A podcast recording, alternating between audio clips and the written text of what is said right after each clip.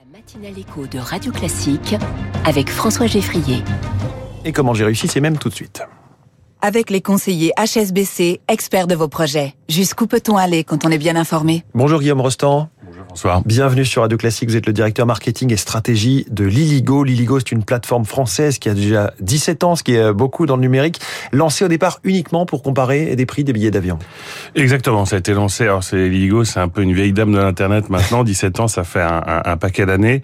Effectivement, le principe, c'était, ça, c'est toujours et c'était de comparer les prix des billets d'avion disponibles à la vente. Et, et, dès le début, ce qui est euh, assez rare, c'est que Liligo s'est offert des campagnes de pub à la télé notamment.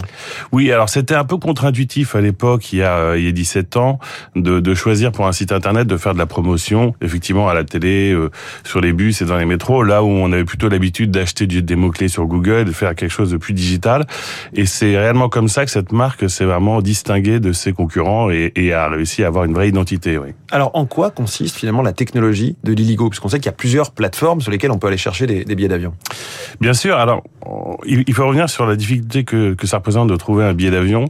C'est-à-dire que vous avez autant de billets que de places disponibles que de revendeurs. Donc le, le, boulot d'un comparateur, c'est d'aller chercher auprès de 250 à 300 partenaires, que ce soit des agences de voyage en ligne, les compagnies aériennes en direct, enfin tout, c'est tout cet ensemble de gens qui disposent de cet inventaire. Un même billet peut être trouvé pour vous-même par d'autres, par différents canaux en fait. Exactement. C'est vraiment une jungle. C'est alors c'est une jungle des prix et c'est complètement une jungle des prix. Notre boulot, c'est vraiment de clarifier cette jungle, enfin d'aller un peu à la machette dans cette jungle pour pouvoir permettre à nos utilisateurs d'obtenir le meilleur billet au meilleur prix et pour le meilleur moment de, de leur voyage. Hum. Et donc les prix, le, généralement, si on compare deux comparateurs, on les trouve euh, à l'identique. On, on, va plutôt avoir, oui, bien sûr. Maintenant, maintenant, il y a une convergence vers à peu près des prix qui sont identiques pour le même billet. Si vous le cherchez au même moment sur des plateformes différentes, oui, ouais. vous allez avoir le même prix. Donc, ce qui va vous différencier, c'est notamment la rapidité, le, la, la, qualité d'utilisation du service. Euh... Alors, et, effectivement, comment vous essayez de vous distinguer? Vous vous distinguez d'ailleurs. Alors, on, on, on, se distingue. Il est vrai que trouver un, un comparer, comparer, un prix sur Internet par rapport à il y a 17 ans, c'est devenu une commodité.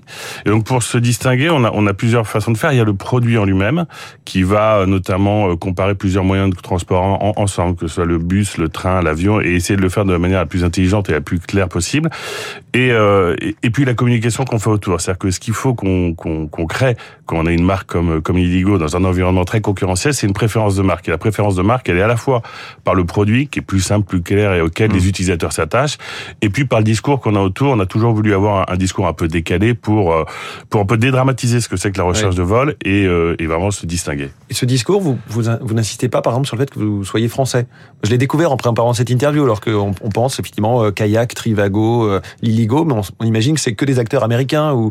Alors, bah, écoutez, on va on va vous prendre au consulting pour, pour prendre nos campagnes.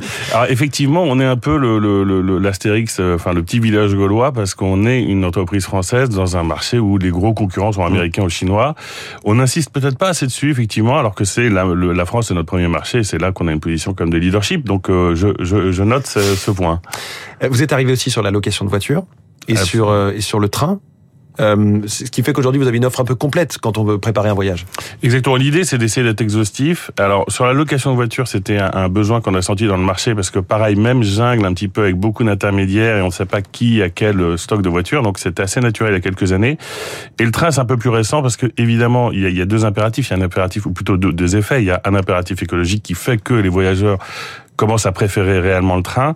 Et puis il y a la mise en concurrence. On voit Trenitalia qui opère des Paris-Lyon, la Renfe qui va oui. arriver, et à l'identique, la SNCF qui attaque d'autres marchés, qui va rendre nécessaire, justifier euh, la présence de comparateurs pour justement pouvoir comparer ces prix. Et on, une petite jungle va se recréer dans ce marché-là. Et donc on a notre, notre place. Et effectivement, on veut pouvoir offrir tous les moyens de transport euh, pour, pour, euh, pour chaque voyageur qui puisse choisir. Et donc, euh... on, a, on a utilisé ce mot déjà plusieurs fois, jungle tarifaire, que ce soit pour l'avion ou pour le train. C'est vrai qu'avec le, le yield management d'une part, donc ces prix qui sont adaptés d'un jour à l'autre, sur la météo et tout ça, et puis le jeu des cartes de réduction.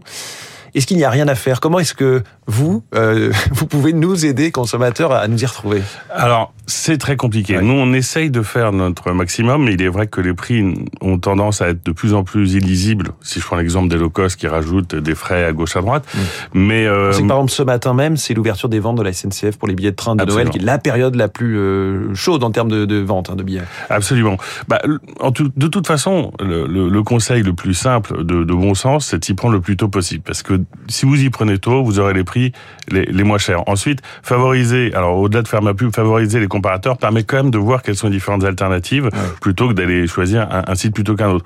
Donc le temps est vraiment l'allié, c'est-à-dire si on peut planifier très en amont son voyage, on aura statistiquement les meilleurs prix. Hum. Euh, Est-ce que vous observez des grands changements de comportement de consommation euh, dans le voyage en, en général? Est-ce qu'on loue plus ou moins de voitures? Est-ce qu'on fait des, jours, des séjours plus longs, plus courts? Est-ce qu'on s'offre euh, la première classe dans le train? Ces dernières années, est-ce qu'il y a des tendances qui se dégagent? Alors, il y, a une tendance qui, euh, qui est assez surprenante après ces années de Covid, qui ont quand même été évidemment assez impactantes pour notre marché, c'est que personnellement, je m'attendais à ce que les dépenses de voyage redescendent ou plutôt ne remontent pas après Oui. le Covid, et on, on, on voit que le, le voyage est vraiment une dépense, je dirais, de nécessaire, une dépense assez sacralisée, et on a une très bonne saison 2023 qui se termine. Euh, donc déjà, les, les Français voyagent toujours autant. Euh, on a quand même tendance à voir déjà de plus les, les, les Français voyagent de plus en plus tôt, c'est-à-dire euh, anticipent de plus en plus leur voyage. Et après, bah il y a il y a il y a une il y a une tendance à, à quand même voyager un peu moins loin, qui est quand même imprimée par le Covid, à s'y prendre un peu plus tôt et à faire des courts séjours plutôt. C'est-à-dire que les longs séjours, c'est un peu terminé. On a plutôt tendance à multiplier les courts séjours. Et pour ce qui est de la voiture, oui, on sent qu'il y a une, une explosion. En tout cas, il y a- vraiment c'est un marché qui se porte très bien parce Mm. que la location de voiture est une alternative qui devient presque principale. A beaucoup de gens qui n'ont pas d'automobile Oui, et donc qui utilisent euh, beaucoup la location. Un mot sur euh, sur euh, vous, vous-même, Guillaume Rostand. Vous avez fait toute votre carrière dans le digital. Vous étiez chez eBay il y a 20 ans, un peu après l'explosion de la bulle Internet. Vous avez eu plusieurs expériences dans des sociétés de la tech. Il y a 6 ans, vous arrivez chez Liligo, mais vous êtes aussi président de la French Tech à Barcelone. Absolument. Étonnant, Eh ben, écoutez, oui, c'est euh, c'est- c'est-à-dire que parce que vous êtes basé là-bas. J'habite à Barcelone depuis 12 ans et, et j'ai pris la présidence de cette association, enfin de la version euh, locale de l'association de la French Tech il y a 4 ans, parce que Barcelone a vu un afflux de, euh, de ce que j'appelle les exilés balnéaires, c'est-à-dire des gens qui bossent dans la tech et qui soit euh, font un peu le commute avec euh, Paris assez souvent, ou y installent leur entreprise.